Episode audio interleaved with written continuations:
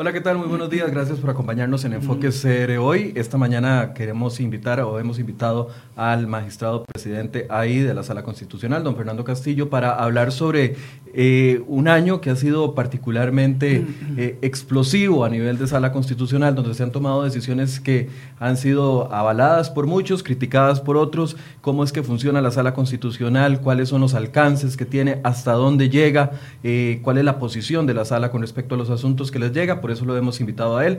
Eh, antes de darle la bienvenida, le doy la bienvenida al periodista de CR Hoy, Manuel Sancho, que nos va a acompañar en esta entrevista. Manuel, buenos días. Buenos días, Michael. Muchísimas gracias. No solo un año difícil para la sala constitucional, lo complicado, sino para el país y el Poder Judicial. Recordemos que venimos de un año convulso para el Poder Judicial también, cambio de presidencia, una huelga el año pasado. Creo que la sala no es ajena a toda esa situación. Un 2018, don Fernando, que se siente no de 12 meses, sino como de unos 24, 25 meses. Bienvenido. Eh, bueno, en primer lugar, pues las gracias es un gusto estar acá esta mañana en, el programa y, poder explicar muchas cosas que los habitantes de la República, los ciudadanos tienen en relación con el funcionamiento tanto del Poder Judicial como de la Sala Constitucional. Efectivamente ha sido un año muy complejo para, tanto para el Poder Judicial como para la Sala, pero gracias a Dios hemos ido saliendo y respondiendo eh, pienso yo, a las expectativas que el país tiene cifrada en estos dos órganos que son eh, cruciales, que son nucleares dentro del funcionamiento del sistema democrático costarricense. Tal vez a modo de introducción, porque siempre me gusta hacer como una base para que todas las personas que nos están haciendo el favor de vernos puedan tener información eh, similar con respecto a la base de que partimos eh, con respecto a los temas. Uno de ellos es la sala constitucional. Estamos acostumbrados a ver a un vocero o a dos, tres, cuatro magistrados, pero la sala constitucional se compone de un grupo importante de personas que ayudan a llevar hasta ustedes la información necesaria para tomar las decisiones. Sí, bueno, nosotros, de acuerdo con la Constitución, somos siete magistrados. En este momento eh, eh, existe una vacancia. Y además de eso, en estos momentos un, compañero de la Sala Constitucional ocupa la presidencia de la Corte Suprema de Justicia.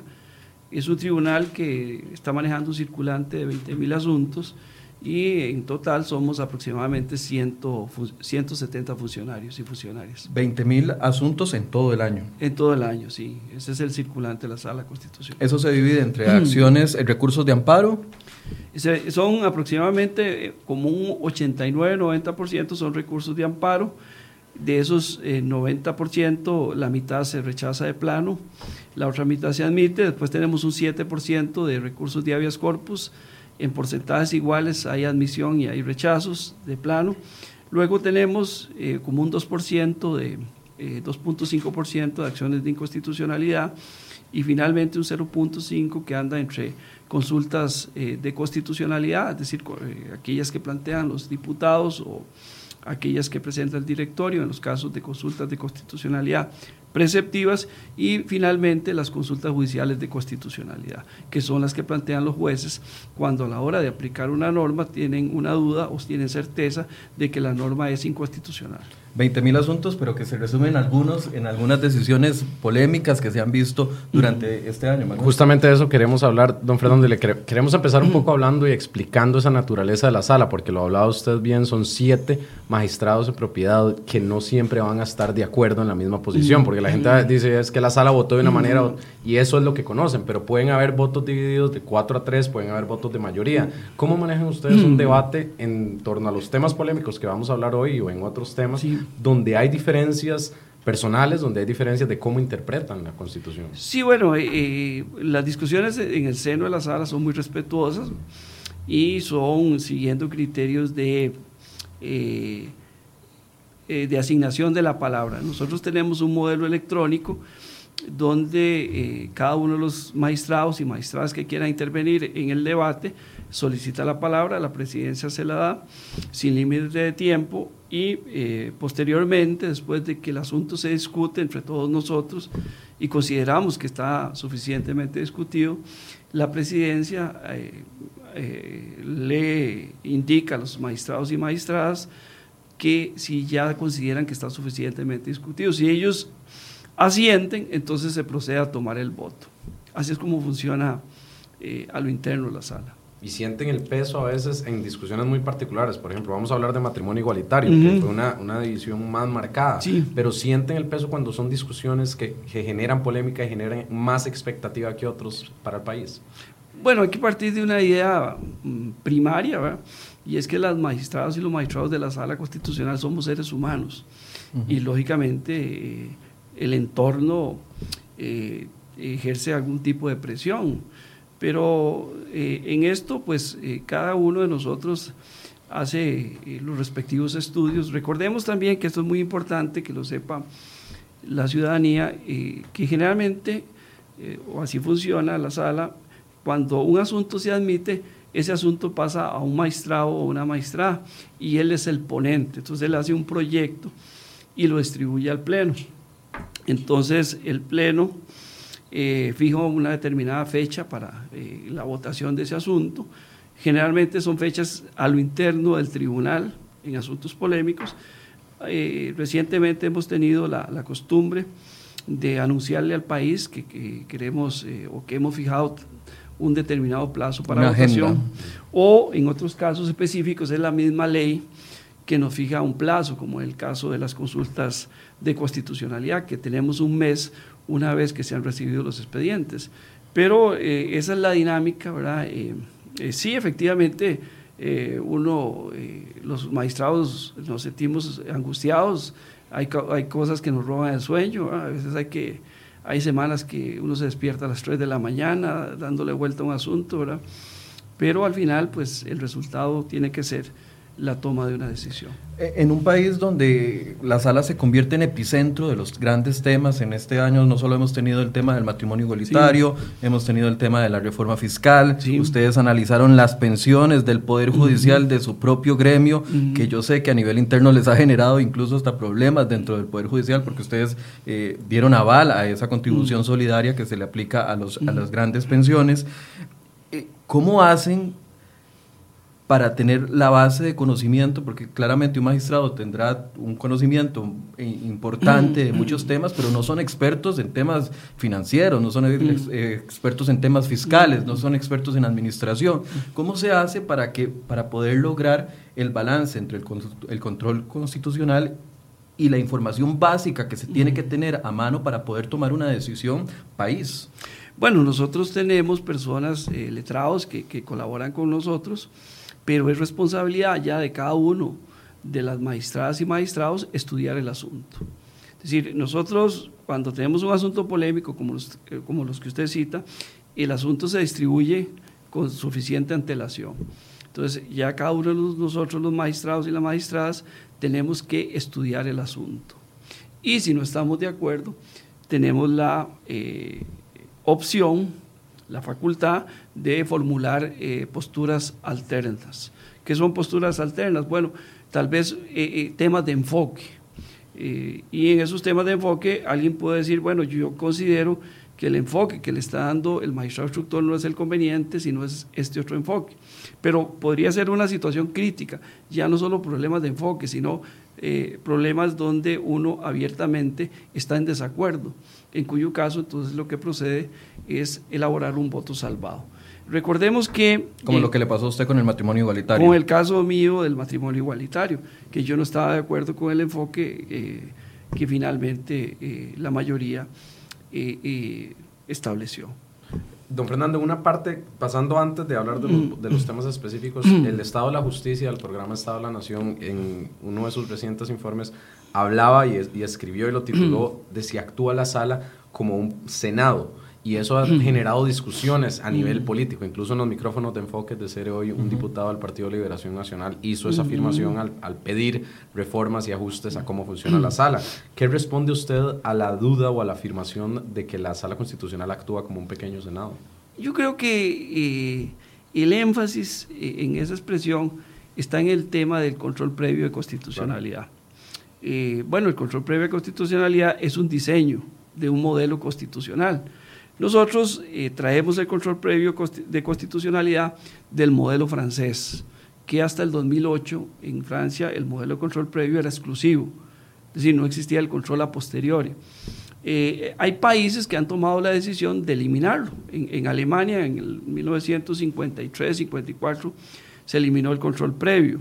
En España, eh, el PSOE utilizó mucho el control previo en el gobierno de Adolfo Suárez y posteriormente, cuando llega a ser gobierno Felipe González, creo que en el 82, 83 por ahí, ellos eliminan el control previo y lo dejan únicamente para el caso de los tratados internacionales. Sin embargo, ahora introducen el control previo en el caso de los estatutos eh, de las comunidades autónomas, eh, por la experiencia que sufrieron con el caso del Estatuto de Cataluña, que había sido aprobado en un referendo. Eso es un, problema de diseños eh, constitucionales, de diseños políticos.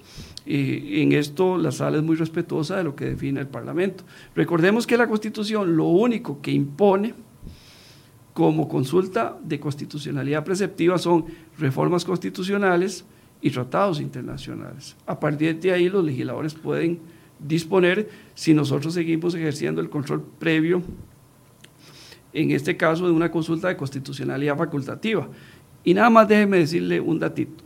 Eh, la consulta de constitucionalidad facultativa en Francia no existía, sino que fue una concesión que en 1974 eh, dio el presidente Valéry Giscard d'Estaing después de una elección eh, donde el gobierno no quedó muy bien desde el punto de vista de la opinión pública. Entonces se hace esta concesión a la oposición. Ahora, si los diputados quieren eliminar la consulta de constitucionalidad facultativa, si quieren agravar, eso es una decisión soberana del Parlamento. La, facultativa es la que se hace previo a un proyecto como el tema, el tema fiscal. Sí, eh, pero recordemos que hay dos, dos preceptivas, hay, hay tres preceptivas, esas son obligatorias. Esas las impone la Constitución, dos de ellas, que es el caso de las reformas constitucionales y el caso de los tratados internacionales. bueno, y el Estado de la Justicia sí llama la atención en ese análisis porque ellos dicen, y abro comillas, no entorpecen ni frecuentan indebidamente la discusión política en el ámbito parlamentario. Esto por el tema de plazos. El mismo Estado de la Justicia llega a esa conclusión que lo investigó, pero al mismo tiempo dice, abro comillas, que la sala constitucional tiene un efecto de colegislación en los proyectos consultados porque los diputados en la mayoría de los casos van a seguir el criterio de la sala. Y es que esto me lleva a mí a, también plantear aquí en la mesa si mm. existe un doble discurso, porque claro, cuando la sala... Eh, vota en una dirección que beneficia el interés de algún político, eh, la sala es aplaudida. En el momento en el que la sala vota en algo que va en contra de ese político, entonces es criticada. Y uno dice, bueno, eh, está este discurso de que la, sala está metida en todo, pero al mismo tiempo eh, los diputados son los que mandan las consultas constantemente, no solo en el tema fiscal, había tres consultas constitucionales, si mal no recuerdo. Sí, recordemos, y usted lo, lo, lo, lo pone con mucho acierto, la, sala no actúa de oficio, la sala actúa a petición de partes. Nosotros entramos en los escenarios eh, políticos legislativos cuando al menos 10 diputados nos presentan una consulta debidamente razonada, ¿verdad? Y responden exactamente lo que les consultan nada más. Nada más, ¿verdad? Y además de eso, con, otro, otra particularidad, y es que si nosotros encontramos vicios de fondo, esos, eh, esa, esa opinión consultiva no es vinculante para el Parlamento. La única opinión consultiva vinculante es cuando nosotros encontramos vicios de procedimiento. Ahí sí es vinculante por el mandato expreso del artículo 101 de la ley de la abolición, que también es un tema disponible para el legislador. El legislador podría decir, mire, de ahora en adelante, eh, todo lo que la sala diga en, materia de opiniones consultivas, sea vicio de procedimiento de fondo, será simple y llanamente un criterio el cual el Parlamento, si quiere, lo sigue, si quiere, no lo sigue. Eh, ahora, cuando, cuando también es una forma de voy a plantearlo así, de lavarse las manos, ¿verdad? Hago leyes que no son eh, o que no tienen el fundamento adecuado, no tienen el norte adecuado, no son de la calidad adecuada y simple y sencillamente si quiero o traérmelas abajo, las mando para la sala constitucional y punto. Digamos, ahí uno ha percibido que en algunos casos, y yo lo decía hace un año en una eh, conferencia que participé con, eh, en una mesa redonda con Carlos Arguedas y con Rubén Hernández, eh, es el, el, endosarle la responsabilidad política a la sala. Eh, eso es, eso, es, eso es un efecto pernicioso, porque yo legislo contrario a la Constitución, pero no quiero asumir el coste político, entonces le consulto a la sala y la sala, lógicamente, en aplicación del derecho de la Constitución, declara inconstitucional, entonces yo voy ante, mis, eh, ante la opinión pública o ante mis eh, partidarios políticos y le digo, mire, yo hice todo lo que se pude, pero es que la sala no nos deja.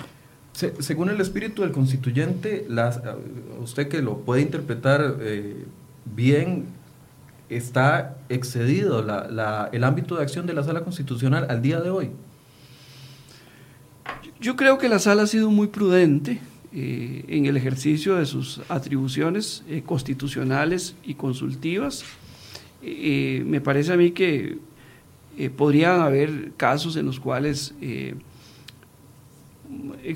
existió una especie de lo que han llamado en la doctrina estadounidense activismo judicial, pero si uno ve y uno hace los estudios, incluso hay un estudio muy interesante, no solo del estado de la, del estado de la nación, sino de un estudio que hizo la doctora María, Lourdes Echandi, ella eh, eh, con datos estadísticos llega a la conclusión de que la consulta, eh, perdón, la consulta de constitucionalidad no ha sido un impedimento para que el Parlamento ejerza soberanamente sus atribuciones constitucionales.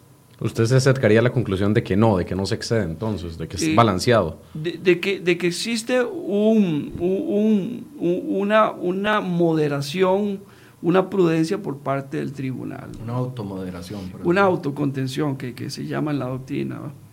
Hablamos de las decisiones difíciles entonces de este año. Para, para, eso estamos, ¿verdad? y, y, uno cuando toma decisiones difíciles, pues tiene que explicarle a la ciudadanía los alcances de esas decisiones, por supuesto, ¿verdad? Bueno, Fernando, queremos empezar cronológicamente desde abril, cuando ustedes avalan el mm. cambio, la modificación, la reforma al régimen de pensiones del Poder Judicial. El voto fue 4-3, fue una discusión que anteriormente habían habido otras discusiones apasionadas en el Poder Judicial donde muchas personas, gremios del Poder Judicial, concluyeron que esa reforma no debía darse. Entonces, si nos aclimata un poco cómo fue ese debate que derivó en una votación de 4-3. Bueno, eh, como ustedes recordarán, aquí se formula una consulta facultativa de constitucionalidad sobre una serie de aspectos, ¿verdad? Yo recuerdo porque a mí me tocó ser el ponente, yo soy el redactor de esa sentencia, y eh, habían discusiones eh, sobre el alcance del artículo 167, si se debía hacer la consulta a la Corte, si se había publicado o no el proyecto, por decir algunos casos. Y habían otros temas ahí de fondo eh, colaterales. pues la mayoría llegamos a la conclusión, es una decisión 4 a 3, como usted bien lo dice, de que eh, no se estaba vulnerando el artículo 167. Eh, también llegamos a la conclusión de que se había cumplido con el principio de publicidad, que eran los vicios de procedimiento, y en relación con temas, eh, la proporcionalidad y la razonabilidad, que por cierto no estaba muy bien desarrollado en la consulta, nosotros nos parecía que era correcto la, la, legislación en el establecimiento en relación con límites o un tope a las pensiones y por otro lado, en el caso de las pensiones ya otorgadas con el establecimiento de un impuesto solidario, que resultaba razonable eh, toda vez que se mantenían lo que se llama una especie de mínimos vitales. Ahora, eh, ¿cómo, ¿cómo, diferenciar? Porque este es un discurso que se escucha muy seguido, es que la sala llega a un punto en el que le toca, por las circunstancias, legislar y puede interpretarse como en beneficio propio. En este caso no se da porque ustedes eh, establecen y no se, no se generan estas críticas porque avalan el, tope, pero si por alguna razón constitucional ese tope no se hubiera avalado, estoy seguro que hubiera pasado lo que sucedió hace muchos años cuando se criticaba y se decía, no, es que los magistrados están legislando en beneficio propio. ¿Cómo, ¿Dónde está el límite de eso? No, el límite aquí está en que eh, este proyecto estaba sustentado en un criterio actuarial un criterio actuarial que había realizado el Instituto de Ciencias Económicas de la Universidad de Costa Rica. Y lo peor que puede hacer un país, y esa es mi opinión personal, es eh, dictar un acto, sea un acto legislativo o un acto judicial, contrario a la ciencia, a la técnica, a criterios de conveniencia, de justicia o razonabilidad. Ustedes solo responden lo que les preguntan específicamente, no es que entran en una revisión integral palabra por palabra de lo que traiga cada proyecto de ley. Cuando se trata de, consultas de constitucionalidad facultativas, que son las que plantean los diputados, mm, ahí nos limitamos a responder únicamente. Cuando se trata de las preceptivas, ahí sí tenemos que hacer un análisis de todo el, integral de todo el proyecto. Es decir, cuando se trata de una reforma constitucional o se trata de un tratado internacional, ahí sí tenemos que revisar todo lo, todos los aspectos relativos al procedimiento y todos los, eh, todo el texto, es decir, determinar si en el texto hay o no vicios de fondo. ¿Cómo logran abstraerse, don. Fernando, ustedes del, del, ambiente que se rodea, no solo a nivel interno, sino también a nivel externo? Le pongo de, ejemplo, a nivel interno, este asunto de, de, las pensiones. Yo sé que usted, algunos van a Corte Plena y, algunos magistrados de la Sala Constitucional van a Corte Plena y ya sus, sus pares ya ni siquiera los, les hablan, porque he escuchado que eso ha sucedido, me lo ha contado un par de personas. Y ambientes externos como la presión que existía con el tema fiscal, ¿cómo logran abstraerse de eso? La función de juez constitucional es una, función, si se quiere, bastante solitaria, ¿verdad? Es decir, es una función donde uno sabe que va a tener que resolver asuntos de mucha envergadura y que necesariamente tiene que hacer abstracción no solamente del ambiente externo, sino incluso de sus intereses personales. Eh, ese es un aspecto que hay que tenerlo claro, ¿verdad? Y me acuerdo de, de, una expresión de, Luis Paulino, que cuando llegué, Luis Paulino Mora, que, que de goce, él nos decía, me, siempre me decía a mí, Fernando, cuando un juez constitucional entra al recinto, al recinto de votación, no tiene hermanos, no tiene amigos, no tiene eh, parientes, tiene que resolver con base en lo que está en el expediente, es decir, con base en las pruebas que existen en el expediente y con base en los argumentos que se aportan y el derecho que él tiene conocimiento. Es una labor que hay que, que, eh, lograrla, que hay que porque de lo contrario entonces uno no podría ser juez constitucional. Porque, por ejemplo, con el tema fiscal, eh, perdón Manuel, que me adelante un poquito, pero con el tema fiscal, eh, hay un discurso muy fuerte por parte de los sindicatos diciendo que el producto fiscal que se, al que se llegó es, es el producto de una relación entre PAC, Liberación, Unidad Social Cristiana y una sala constitucional complaciente. Ese es un discurso que se repite todos los días por parte de los sindicatos. Bueno, en un sistema democrático, eh, la gente tiene derecho a, dar sus opiniones, lo cual no significa que correspondan a la realidad. Es decir, eh, la libertad de expresión, como ustedes bien saben, es subjetiva, a diferencia de la libertad de información que tiene que ser objetiva y veraz.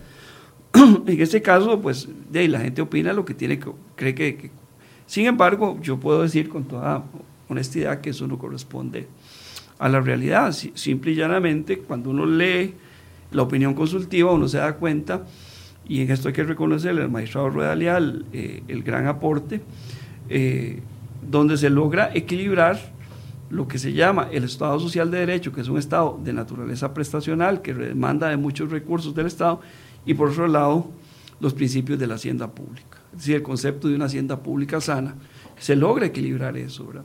Entonces, eh, eh, no es que somos complacientes, simple y llanamente es que estamos defendiendo lo que llama un gran juez eh, italiano, la Corte Constitucional Italiana, presidente, expresidente Gustavo Sagraveschi, el pacto fundacional. Pacto fundacional que está en la Constitución. Y lo que uno ve en la Constitución es que, por un lado, Costa Rica apuesta a un Estado social de derecho, pero un Estado social de derecho sostenible financieramente. Y para eso tienen que haber presupuestos equilibrados. Y para eso tiene que respetarse el principio de equilibrio presupuestario o equilibrio financiero. Y fueron, bueno, nos adelantamos igual a esa votación, pero ustedes fueron enfáticos en dar razones de, de, este tipo, sostenibilidad financiera, económicos, eh, de que el Estado podía estar en riesgo si no se avanzaba hacia un tema. Ustedes, si bien son un, un, ente o un órgano técnico, toman por momentos explicaciones más de ese tipo políticas, porque ustedes están diciendo un Estado necesita eh, esa sostenibilidad, digo, se salen de la, de la norma nada más técnica o de lo que sería basarse en jurisprudencia previa para tomar una postura que podría ser política. No, no, no, en este caso todo lo contrario. Eh, las, las, decisiones de un tribunal tienen que estar debidamente fundamentadas y más aún cuando eh, esa fundamentación tiene como base o basamento criterios técnicos. Eh, nosotros, eh, para nada es un secreto, y esto lo, yo creo que habría, si nosotros hacemos aquí una especie de, de foro de economistas, todos llegan a la misma conclusión a la que llegó el Banco Central, a la que llegó el Instituto de Estudios Económicos, eh, a, la, que llegó la Contraloría y, el, y, los servicios técnicos de la Asamblea en su informe económico. ¿Qué dicen todos estos entes y órganos? Bueno, que en Costa Rica hay una severa crisis fiscal. ¿Por qué hay una severa crisis fiscal? Porque hay una insuficiencia de ingresos, lo que ha generado un déficit cercano. Hoy estaba viendo los datos de la calificadora Moody. Eh, estamos hablando de un 7%, para el otro año 7.9%. Eh, del PIB, y cuando a nivel internacional es, el estándar es de un 3%. Es decir, eh, entonces eso es lo que nos da a nosotros pie para llegar a decir, bueno, aquí se está irrespetando el título de la hacienda pública. Pasémonos de una vez, si quieren, nos saltamos otros dos temas polémicos y avanzamos a la reforma fiscal, ya que estamos ahí. ¿Ustedes toman esa postura sobrecogidos de alguna manera por la realidad económica del país. Mm. Sin embargo, hace unos años, hace dos gobiernos, en la mm. administración Laura Chinchilla, la misma sala constitucional llegó a otra conclusión con respecto a otro proyecto de reforma fiscal. Si uno lo viera desde lejos sin analizar cada mm. proyecto, cuando señalan que sí hubo vicios de procedimiento en esa ocasión, ¿cuál es el cambio de postura de la sala constitucional para ahora decir no hay vicios? No, viera que son dos realidades diferentes y se las resumo en estas dos expresiones. En el caso de doña Laura, se entra a analizar vicios de procedimiento y no vicios de fondo. En el caso recién votado, la opinión consultiva, se entra a analizar vicios de fondo y solo un vicio de procedimiento, que era el de la conexidad. Es decir, se trata de dos realidades muy diferentes. Y de consultas muy planteadas distintas. Exactamente. Entonces, eh, no es que la sala se está contradiciendo, ni la sala está cambiando. No, la sala está siguiendo un discurso rectilíneo. ¿Por qué? Porque en el, en el año que a mí me tocó votar la, la, la, opinión consultiva, 2012. 2012, ahí, es más, la sala solo entró a dos vicios de procedimiento, pero cero vicios de fondo.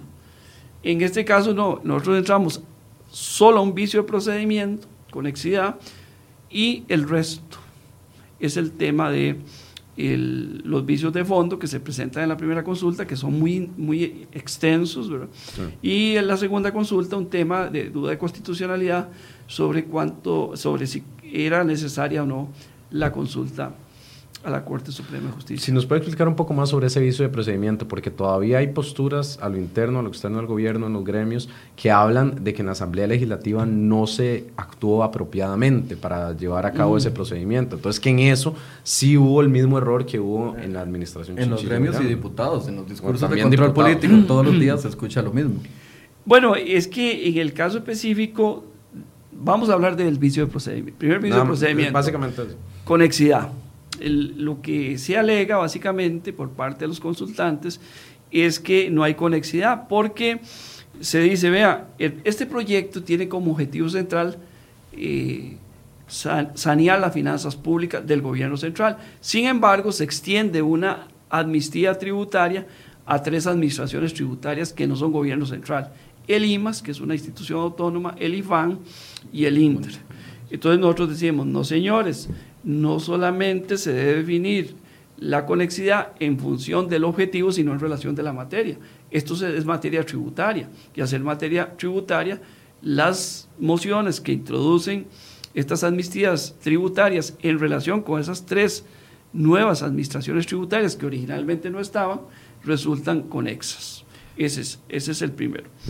En relación con la segunda consulta, el tema, eh, lo que plantean los consultantes, eh, eh, hay un, un, asunto ahí donde ellos dicen que todo es constitucional, y si ellos están seguros de que todo es constitucional, voten eso. Entonces la sala dice, no señores, si ustedes ya tienen la certeza de que algo es constitucional, no cabe la consulta, porque la consulta es para disipar dudas de constitucionalidad, o cuando alguien considera algo inconstitucional, que la sala diga si eso no. En este caso específico sí se plantea un tema de constitucionalidad y es si ese proyecto afecta a la organización y el funcionamiento de la Corte Suprema de Justicia, con la particularidad que la Corte ya había emitido un criterio donde decía que sí, que sí objetaba tres aspectos. Bueno, la sala después de un análisis exhaustivo de, del proyecto de ley, de la legislación vigente, concluye de que no se está afectando la organización y el funcionamiento. porque las competencias constitucionales y legales de la Corte quedan eh, incólume. En otras palabras, no es que nosotros, como se ha dicho, estemos contradiciendo a la Corte Plena, no, es que estamos llegando al mismo resultado por distintos caminos. No sé si me explico. Sí, sí.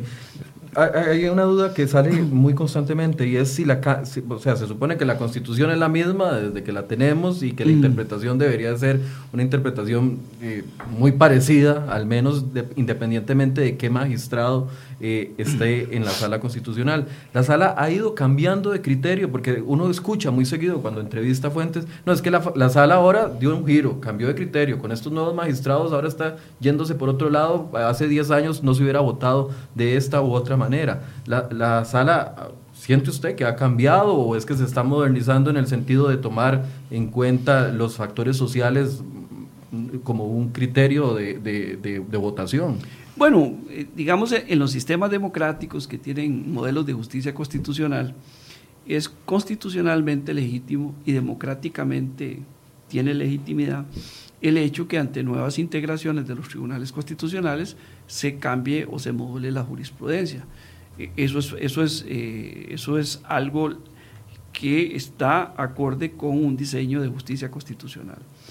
No en vano, ustedes han visto las discusiones que hay en los Estados Unidos por la integración de la Suprema Corte. ¿Por qué? Bueno, porque los magistrados eh, le imprimen un sello eh, en cuanto a la interpretación y aplicación del derecho de la Constitución. Habría que ver, digamos, en relación con esa, ese comentario que, usted nos plantea, eh, cuál es la objeción, porque hay una jurisprudencia que ha venido sosteniendo la, la sala y era que por lo menos los ingresos corrientes, perdón, los gastos corrientes tienen que financiarse con ingresos corrientes.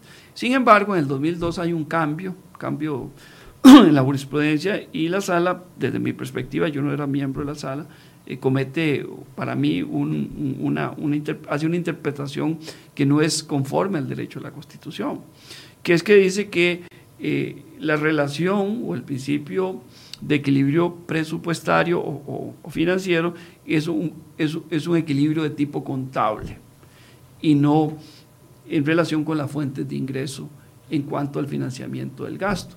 Bueno, con ese criterio yo lo, puedo llegar a, financiar gastos corrientes con un 70% del PIB de la deuda. Claro, solo porque contablemente me dan los números. eso es lo más fácil. Yo siempre en mis clases les digo a, mis, a mis alumnos que eso es tan fácil de que si yo tengo aquí un gasto de, de 9 billones, y aquí tengo, perdón, eh, un ingreso de 9 billones, independientemente si son ingresos tributarios si, o si es eh, financiamiento a través de deuda pública. Eso lo hace cualquier persona. Yo recuerdo, porque a mí me tocó ser, eh, trabajé mucho en la Comisión de Asuntos Hacendarios de la Asamblea, de simplemente uno presentaba una moción, fuente de financiamiento, y para que se aumente la deuda pública en en, mil millones de colones. Pero, pero, entonces eh, eh, eso le da, usted me pone el ejemplo perfecto mm, mm, mm. de lo que yo estoy consultando. Entonces la sala vota de acuerdo a la integración de los magistrados y, no, y, puede cambiar de criterio en cualquier momento. Usted me pone el ejemplo de la sala del 2001, 2002, ¿no? 2002. No, y, de hecho así está, así está diseñado en el artículo 13 de la ley de la jurisdicción, porque dice que los precedentes y la jurisprudencia de la sala es vinculante salvo para la propia sala con lo cual significa que ante una nueva interpretación, una nueva integración, la sala puede cambiar sus criterios. Una cosa, y sí, sí quiero enfatizar, que es muy importante, eso sí, que los criterios de la sala se mantengan eh, por plazos eh, eh, de largo plazo, que sean criterios que se sostengan en el tiempo. Porque se supone que es seguridad jurídica. Eso no cambien de un año a seis meses. Exactamente, eso no está bien, ¿verdad? Don Fernando, le queríamos hacer una última consulta sobre reforma fiscal para pasar a otra decisión difícil, porque lo hemos estado escuchando, pero más desde funcionarios del Poder Judicial. Ya salió el fallo, tiene menos de dos semanas, todavía se está, algunos de, de nosotros lo estamos leyendo, pero se refiere a, los, a la organización del Poder Judicial mm. cuando dicen no la afectamos, y ya usted lo explicaba. ¿Qué pasa con los pluses salariales? Esto que toca más empleo público y con que ya sea pluses de dedicación exclusiva, prohibición de mm. licenciatura, mm. otros que están establecidos por el Poder Judicial, sean leyes especiales o en normativa interna, ¿qué va a suceder con ellos ante lo que impone la reforma fiscal o, el o la mm. ley de fortalecimiento de finanzas públicas con respecto a los mismos pluses para otros sectores del gobierno. Y nada más le agrego lo, que, lo que estuvimos escuchando durante semanas, que ahí va a haber un problema de conexidad con estos 14 puntos de empleo público que incluía el plan fiscal, porque no estábamos hablando de empleo público, estábamos hablando de plan fiscal. Eh, solo para aportar a la pregunta de Manuel. No, eh, la, la, sala tiene una línea maestra que es muy interesante en, este, en esta opinión consultiva. Y la sala lo que dice es que todas aquellas decisiones de políticas de Estado eh, que, se adopten, en este caso por el Poder Legislativo, eh, necesariamente involucran a todos los poderes del Estado. En otras palabras, que ante situaciones de crisis fiscal no existe un poder que esté inmune ante decisiones de alcance general. Ahora bien, eh, ya viene otro tema que son temas muy específicos, que son temas de eh, si en este caso eh, tal plus se debe aplicar o no se debe aplicar. Lo, que corresponde ahí es básicamente ya el operador jurídico, ya no, no, un operador de constitucionalidad, sino de legalidad, definir los alcances con base en esas líneas maestras que se están centrando en el fallo.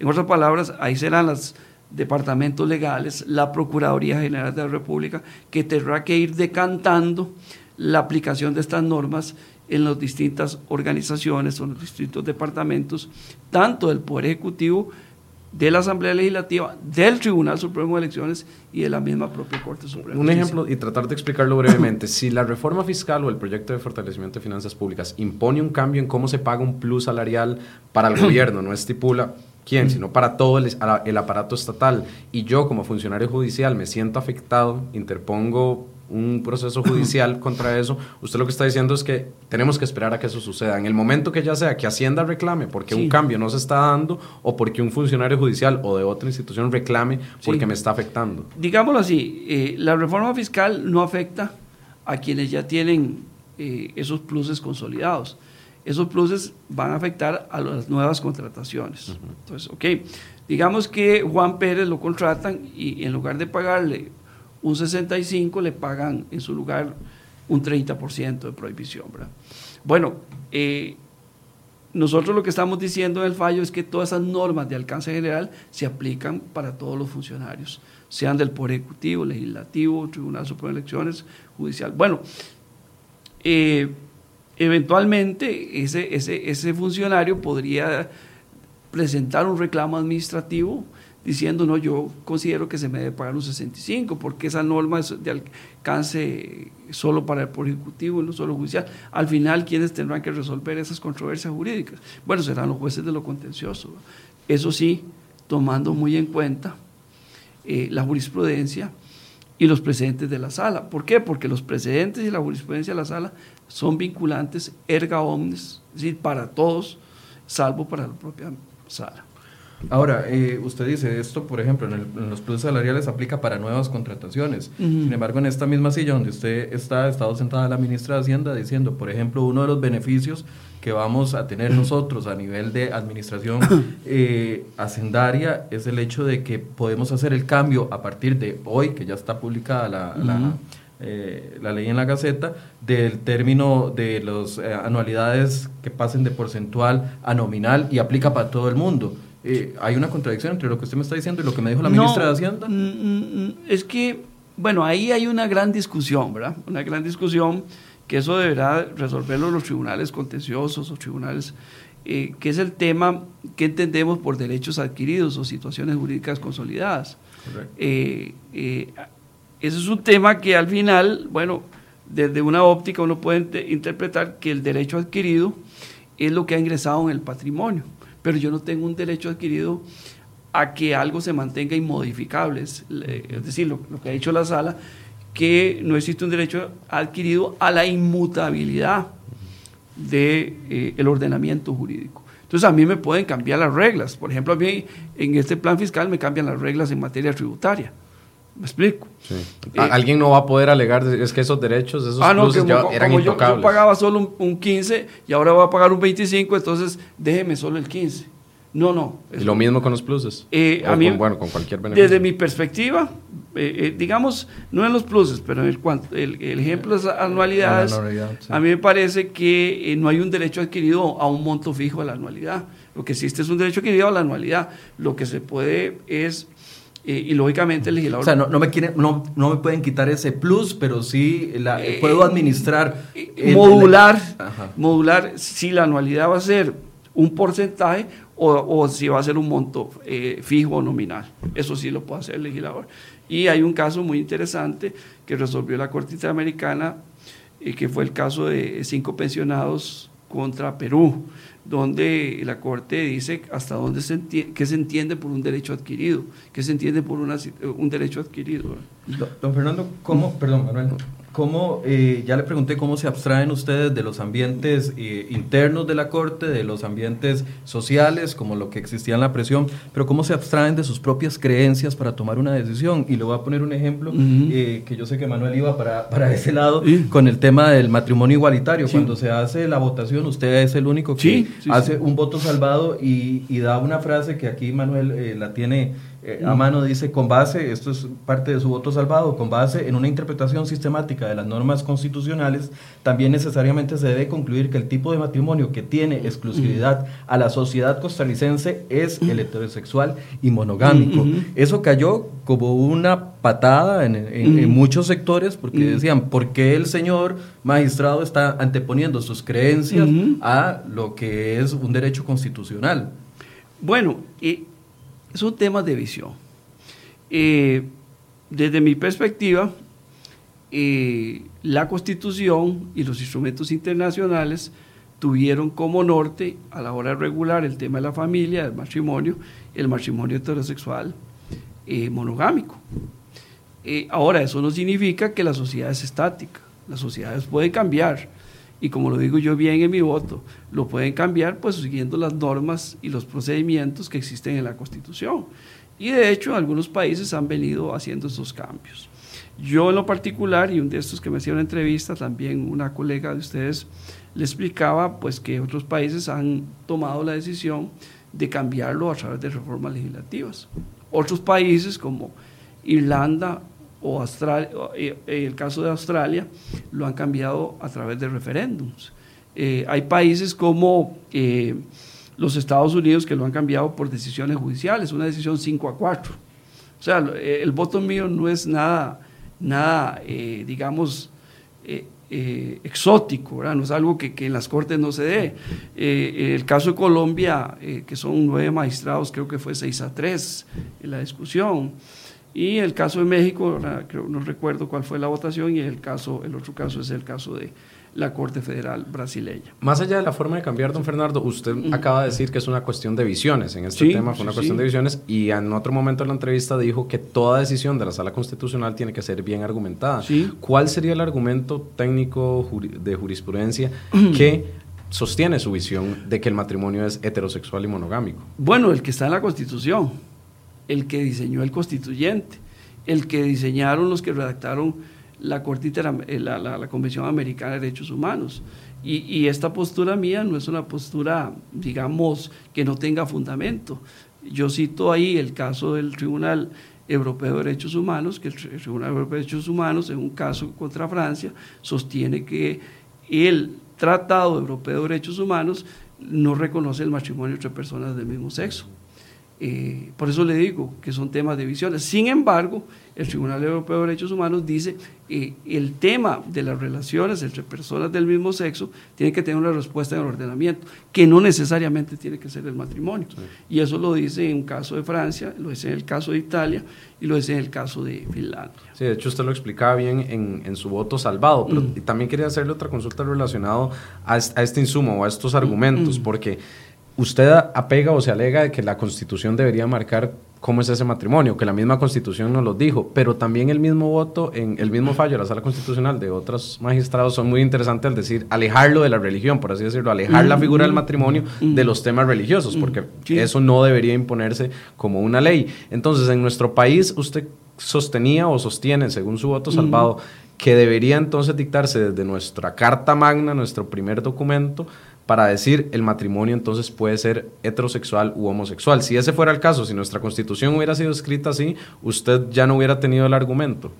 Lógicamente que no, y no lo tendría, por ejemplo, si, el caso hubiese se, somete, a referéndum y el pueblo soberanamente, como sucedió en Irlanda, sucedió en Australia, dice, y creo que también en Taiwán, no recuerdo si en Taiwán fue por referéndum, eh, determinan eso.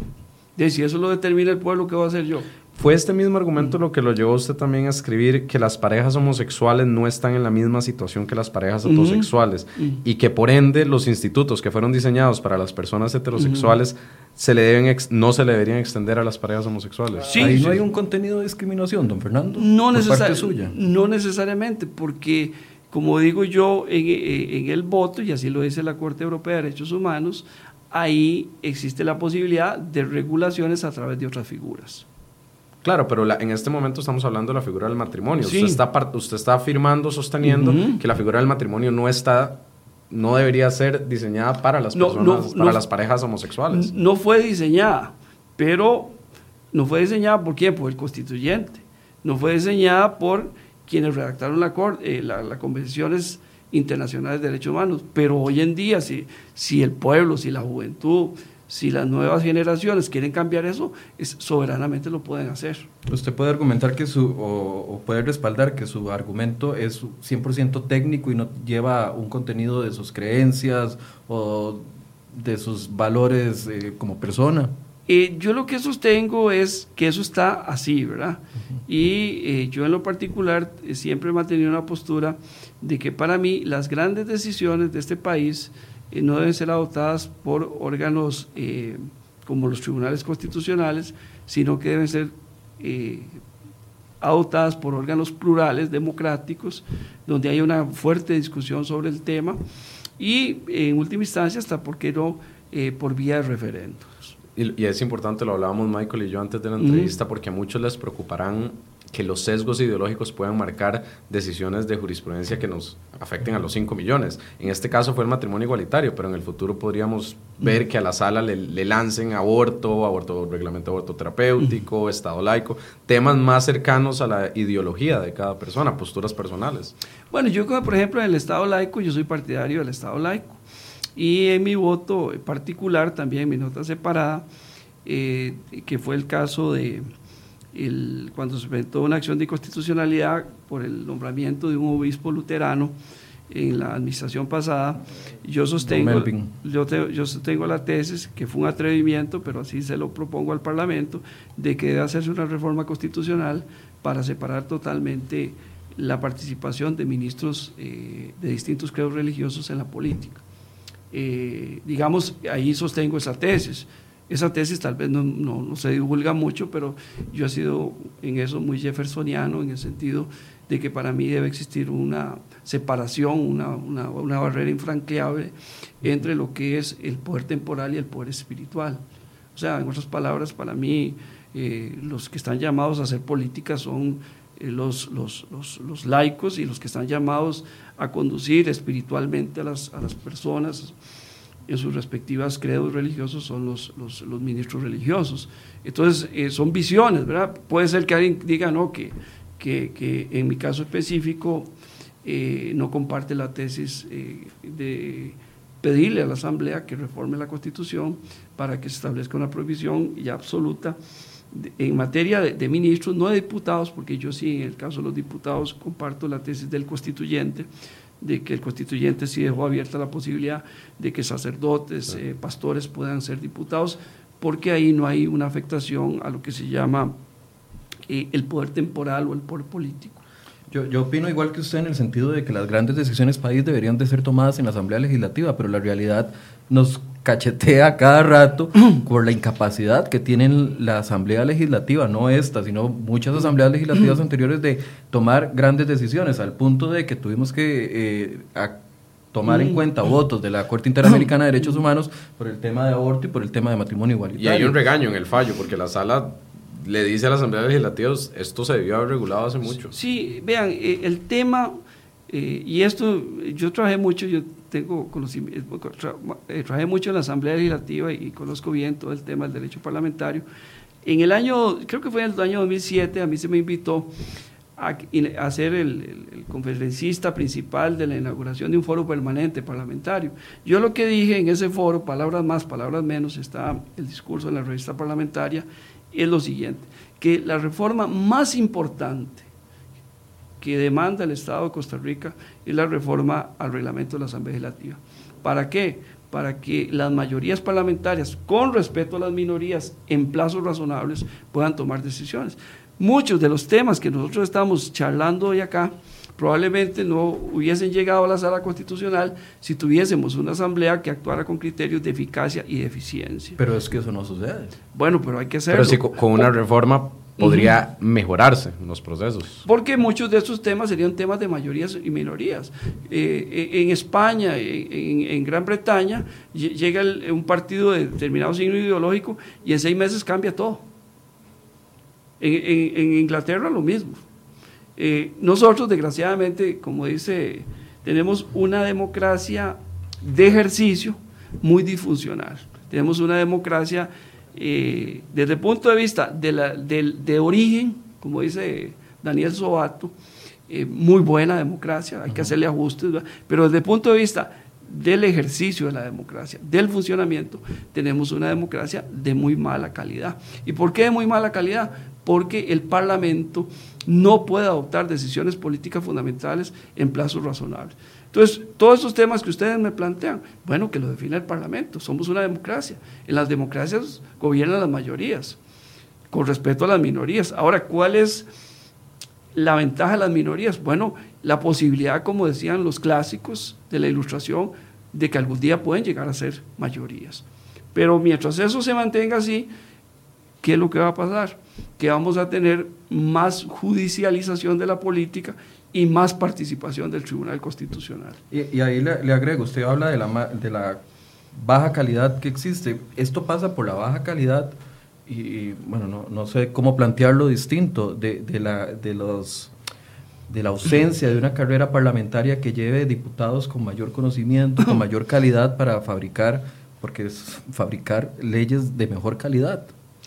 Yo, bueno, la semana pasada participé en México en la subcomisión de, la Comisión de, Venecia para América Latina, precisamente sobre un tema que se llama la desafectación de la ciudadanía eh, de la democracia. Y uno de los temas que ha venido trabajando la Comisión de Venecia es el tema de, las famosas reelecciones. Recientemente acaba de sacar la Comisión de Venecia un documento muy importante a solicitud del secretario general de la OEA, señor eh, Almagro, eh, donde ellos plantean lo, inconveniente que es para que en América Latina existan reelecciones presidenciales sucesivas. En el tema de la carrera parlamentaria, yo sí soy partidario de la carrera parlamentaria. Yo creo que Costa Rica cometió un error al eliminar la carrera parlamentaria. Históricamente, hasta 1949, Costa Rica tenía carrera parlamentaria, porque eso nos daba diputados. ¿Hasta qué año, perdón? 1949. Eh, entonces, eh, eso nos da, la carrera parlamentaria nos da diputados que son profesionales de la política, diputados que se especializan en determinados campos. El caso, por ejemplo, de, Edward Kennedy, que fue casi 50 años senador. Él, era experto en temas sociales. Él, de acuerdo con la revista Time, es el hombre más influyente en los Estados Unidos en temas sociales del siglo XX. Sang Nunn, experto en temas eh, militares, un senador de Georgia, era el quinto hombre en el mundo que sabía más de temas eh, militares. Entonces, ir ustedes la calidad de ley que sale en temas eh, con personas que manejan o que tienen un dominio de esos temas. Yo creo que eso es un tema que el país va a tener que abordar en un momento determinado porque cada cuatro años, eh, y yo fui asesor parlamentario, hay que eh, estar poniendo al día. Poniendo al día a los nuevos diputados. Y cuando ya los diputados ya han aprendido, ya tienen la experticia, ya dominan el procedimiento parlamentario, ya dominan las técnicas de negociación. Ya se van. Eh, ya tienen que irse. Y los proyectos no, no se aprueban. Los que hubieran dejado están ahí. y además son muy pocos los que repiten. Entonces, eso es un tema, pues, que eh, si a mí me tocara decidir, pues yo soy una persona, y, aquí hablo a título personal, lógicamente, eh, partidario de la carrera parlamentaria. Creo que eso eh, sube mucho el nivel del Parlamento. Nos, nos, está venciendo el tiempo, pero no quiero dejar por aparte, nos hemos concentrado mucho en el tema de consultas eh, que vienen de parte de la Asamblea Legislativa, pero si bien es cierto, también hay quejas y aplausos, voy a decir los aplausos primero, de una ciudadanía que eh, constantemente, ya usted nos dijo que el 89% son casos de amparos que llegan a la sala constitucional y, logran en la medicina, logran en la calle, logran eh, esto. E, eso le, genera a la sala un, aplauso por parte de la ciudadanía porque ven un Estado que por lo menos actúa. Por otro lado, instituciones que se quejan de que la sala les está generando grandes costos. No queda por fuera aquella gran discusión sobre el tema de los medicamentos en la sala, en la caja costarricense del Seguro Social, que en algún momento se dijo, si la sala sigue votando de esta forma nos va a quebrar, cosa que después se demostró que no era cierto. Entonces, ¿cómo es el balance en, los amparos eh, para poder lograr, no sé, paz social? Vean, eh, el problema es que un derecho fundamental que se reconoce a una persona sin que exista la posibilidad de acceder a un tribunal que le tutele ese derecho fundamental cuando se le vulnera, sería un derecho fundamental de papel. Entonces, ¿qué es lo que pasa? Bueno, que este país ha apostado al reconocimiento de los derechos fundamentales, tanto de primera como segunda generación y tercera generación.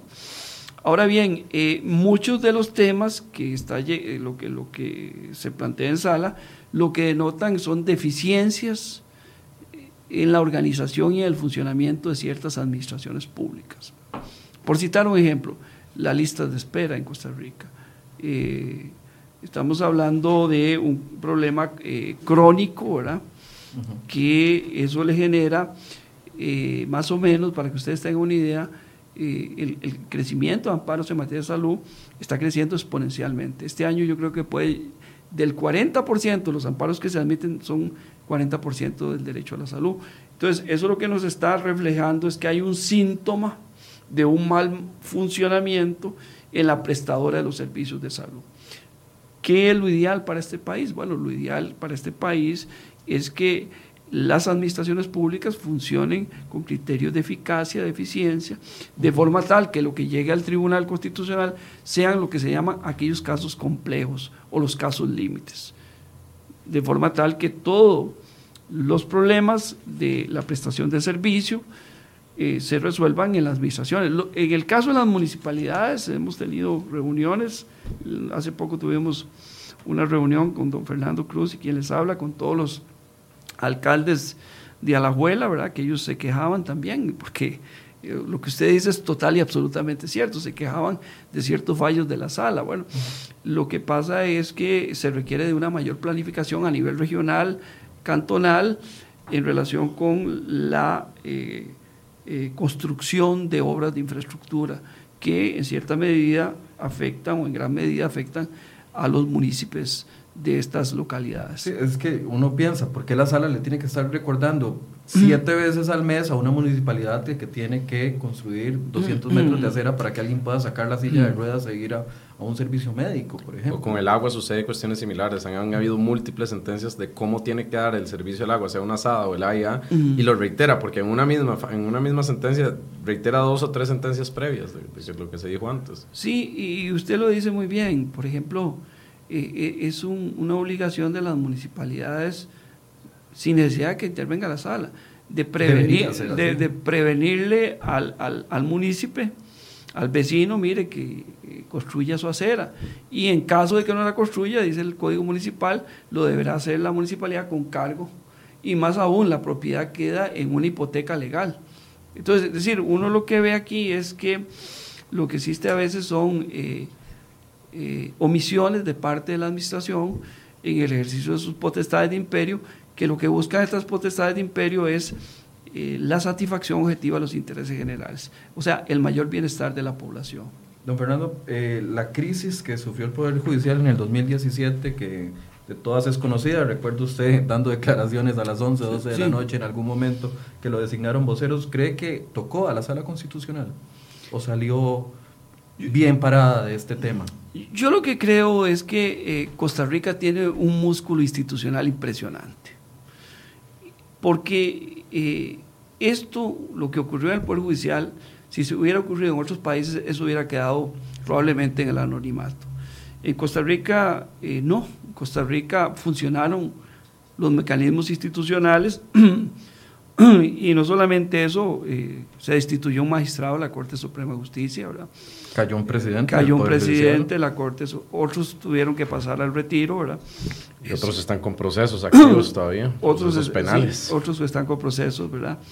Eh, lo que sí eh, uno nota es que hay una institucionalidad democrática que tiene una gran fortaleza y que ha podido encarar y dar una respuesta idónea frente a las demandas de la ciudadanía con un aspecto muy importante y es en absoluto respeto a los derechos fundamentales, porque a las personas que han sido sancionadas, han sido destituidas, y así lo ha determinado la sala en sus votos, han sido eh, eh, quienes hemos ejercido estas potestades disciplinarias, hemos sido respetuosas de los derechos fundamentales, específicamente el derecho al debido proceso.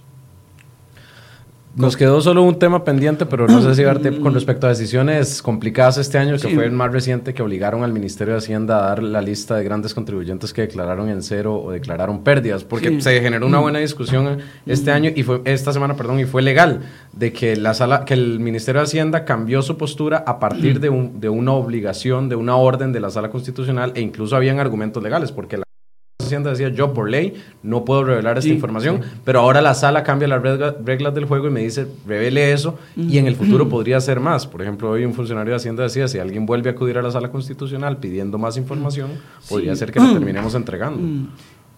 Bueno, es que hay que partir de una, de una realidad y es que hay un principio que es cardinal que irradia todo el funcionamiento de la administración pública, es el principio de publicidad, el principio de rendición de cuentas, y eh, lo que ha dicho, creo que un caso, la Corte Interamericana, caso de Reyes, eh, es que hay una presunción de que toda la información que está en la administración pública eh, se supone que es de acceso.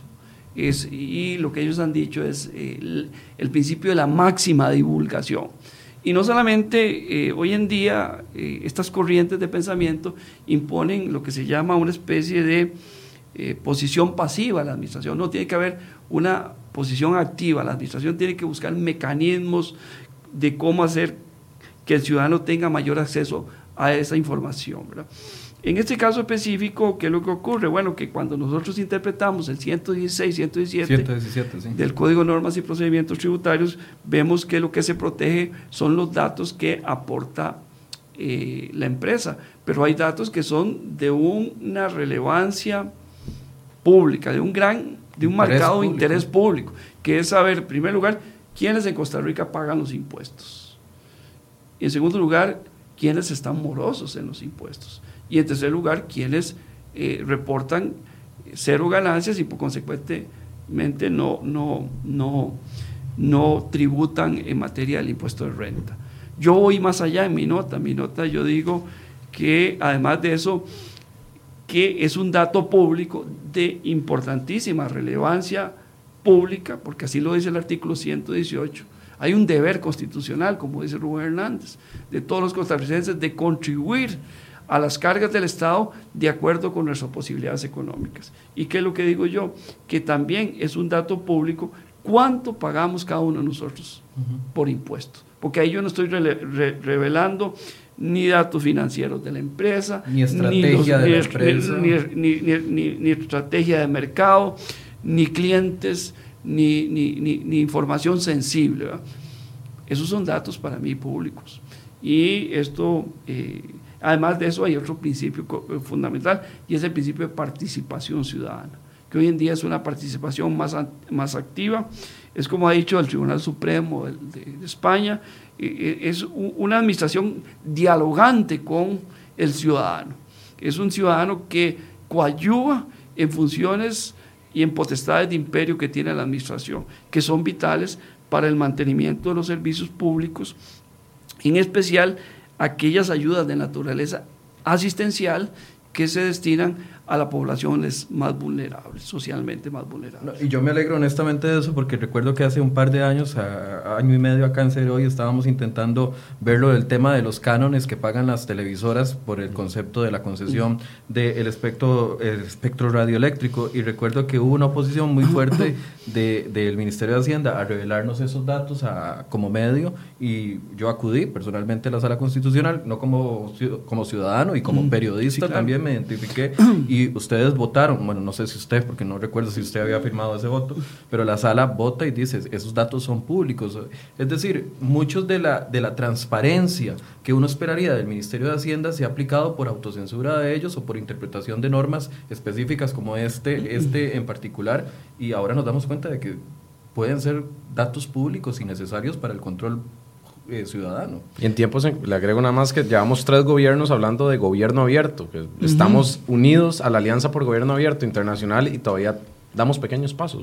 No, hemos cambiado el sistema hacia un gobierno abierto real. Sí, y aquí es muy importante el concepto de, de lo que se llama transparencia activa. El concepto de transparencia activa básicamente lo que dice es que la administración no debe esperar que el ciudadano llegue, sino que debe eh, la administración por su propia iniciativa eh, eh, crear plataformas, eh, crear mecanismos que vengan a transparentar toda la información que está en los departamentos y en las organizaciones administrativas. Eso es un concepto distinto, porque una cosa es esperar que a mí me reclamen. que me reclamen y otra cosa es decir, mire, yo voy por una visión de transparencia activa y voy a poner todos estos datos que considero que son públicos, porque no son secretos de Estado, no son materia de relaciones internacionales, no es información confidencial de las empresas, no son datos que alteran el orden público económico y los voy a poner en manos de la ciudadanía y o no son datos, perdón, sensibles de acuerdo con el derecho fundamental de la autodeterminación informativa. También en la Corte Plena se lo han reclamado, don Fernando, de la manera en que se llevan a cabo los debates, pero eso tal vez lo podemos hablar en otra ocasión de, la naturaleza. Yo, creo que en el tema de Corte Plena eh, eh, lo que hay que hacer es, bueno, hay compañeros que van por el lado de, hacer pública, yo no tengo ningún problema, ¿verdad? Yo transparentemente yo puedo decir por quién voto y por quién no voto, Lo que pasa es que si hay una prohibición, lógicamente uno podría incurrir en delitos. Eh, y ahora como este país se ha convertido como un deporte nacional en estar denunciando a los funcionarios públicos, ¿verdad? Entonces uno tiene que tener mayor eh, cuidado. Algunos se lo merecen, ¿verdad? Sí, algunos se lo merecen y, y, están bien puestas las denuncias, pero hay otras denuncias que no tienen fundamento. Ya, prometo que esto es lo último para cerrar, porque quisiera quedarme hablando más, pero yo sé que usted tiene eh, compromisos que cumplir. Nada más quisiera una opinión suya sobre el tema del lobby político en el tema de la elección de magistrados que es un, el, lobby que hacen magistrados, que ha sido uno de los puntos más criticados. Algunos dicen que es necesario, otros dicen que no. Y, quiero conocer su visión sobre el tema de la corrupción en el país. Bueno, el tema del lobby es un tema medio muy complejo, ¿verdad? Es un tema que en algunos países se, permite el lobby, ¿verdad? en los Estados Unidos está permitido el lobby, incluso hay las oficinas de, de lobistas en Washington son eh, son numerosas, ¿verdad? Y hay gobiernos, no voy a decir el nombre, que, que le pagan a, las oficinas de lobistas 100 millones de dólares. Y hay una serie de reglas, ¿verdad?, que se utilizan, ¿verdad? Eh, yo creo que eh, el lobby es inevitable. Lo que hay que hacer es transparentar el lobby, que es distinto, ¿verdad? en relación ya estoy hablando del lobby político. Dice usted transparentar como que se sepa que Manuel se reunió con Michael pidiéndole su eh, apoyo para el voto de X magistrado. agendas abiertas, se sepa con quién se reúne el político tal, ¿verdad? Se sepa con quién eh, almuerzan los políticos tales. Me parece que eso es, hay que transparentarlo. En relación con, a mí me parece que, que lo que no, es, no, no está bien es que magistrados traten de hacer lobby a favor de ciertos, eh, ciertos candidatos eh, porque tienen cercanía o porque tienen algún tipo de aspiración en la Corte. Es decir, van generando alianzas estratégicas de cara a futuras decisiones de la Corte. A mí me parece que eso no está bien. Ahora, yo sí les advierto ¿verdad? que si algún día el Parlamento va a nombrar una persona nociva para la Corte, yo voy a hacer lobby eh, abierto para que esa persona nociva no llegue a la Corte. ¿Me explico? Claro. Eso lo esperaríamos, Eh, lo claramente, usted como magistrado. ¿Me explico? Ahora bien, lo que no está bien es eh, utilizar el cargo de magistrado para eh, favorecer unos candidatos y perjudicar a otros. Pensando que a futuro yo voy a obtener un aliado en mis aspiraciones en la Corte Suprema de Justicia. Eso me parece que eh, hay que desterrarlo de la vida institucional de este país. ¿Y corrupción? Bueno, la, la corrupción hay que combatirla, ¿va? Hay que combatirla. ¿Pero lo ve como un problema endémico del país? ¿O, o- Eh, o lo estamos vea- sobredimensionando? No, eh, eh, es decir, no podemos, no, podemos, no podemos tapar el sol con, el, con, un dedo, ¿verdad? Efectivamente hay casos de corrupción. Eh, yo recuerdo que cuando eh, a mí me tocó redactar el reglamento junto con Pablo Barahona y con Manuel Martínez y Jorge, otro compañero de la Procuraduría, el reglamento anti- de la ley anticorrupción, eh, efectivamente lo que hay que apostar, como bien dice la Convención Americana y la Convención de Naciones Unidas, es a la prevención, eh, a detectar ac- actos de corrupción y a sancionar los actos de corrupción. Creo que se deben eh, establecer sobre todo mecanismos de prevención. Y ahí volvemos al concepto de transparencia, al concepto de gobierno abierto, al concepto de, de- por ejemplo, todo lo que tiene que ver eh, compras eh, digitales, compras en líneas, eh, ese tipo de, de- actos. Ahora, hay un tema que es un tema que hay que también que erradicar de este país y de todos los países, y es el condicionamiento, pero eso daría pie para otro programa, el condicionamiento del poder político por el poder económico que eso es un tema, un gran tema, de- no solamente eh, de tipo jurídico, sino de, de tema que tiene que ver con, con, con diseños de estados. ¿verdad? Eh, a mí me parece que eh, toda acción del Poder Ejecutivo, toda acción del Poder Legislativo, toda acción que tiene que ver con la administración pública, tiene que tener como norte una, no- una, una, una un artículo de la Constitución española que dice que la administración pública, es decir, los legisladores, los jueces eh, Y los políticos. los políticos, ¿verdad? Estamos para la satisfacción objetiva de los intereses generales. Y que frente a un interés privado, un interés particular, que va en contra de los intereses generales, ese interés privado tiene que ceder frente al interés general. Muchísimas gracias, don Fernando, por este tiempo.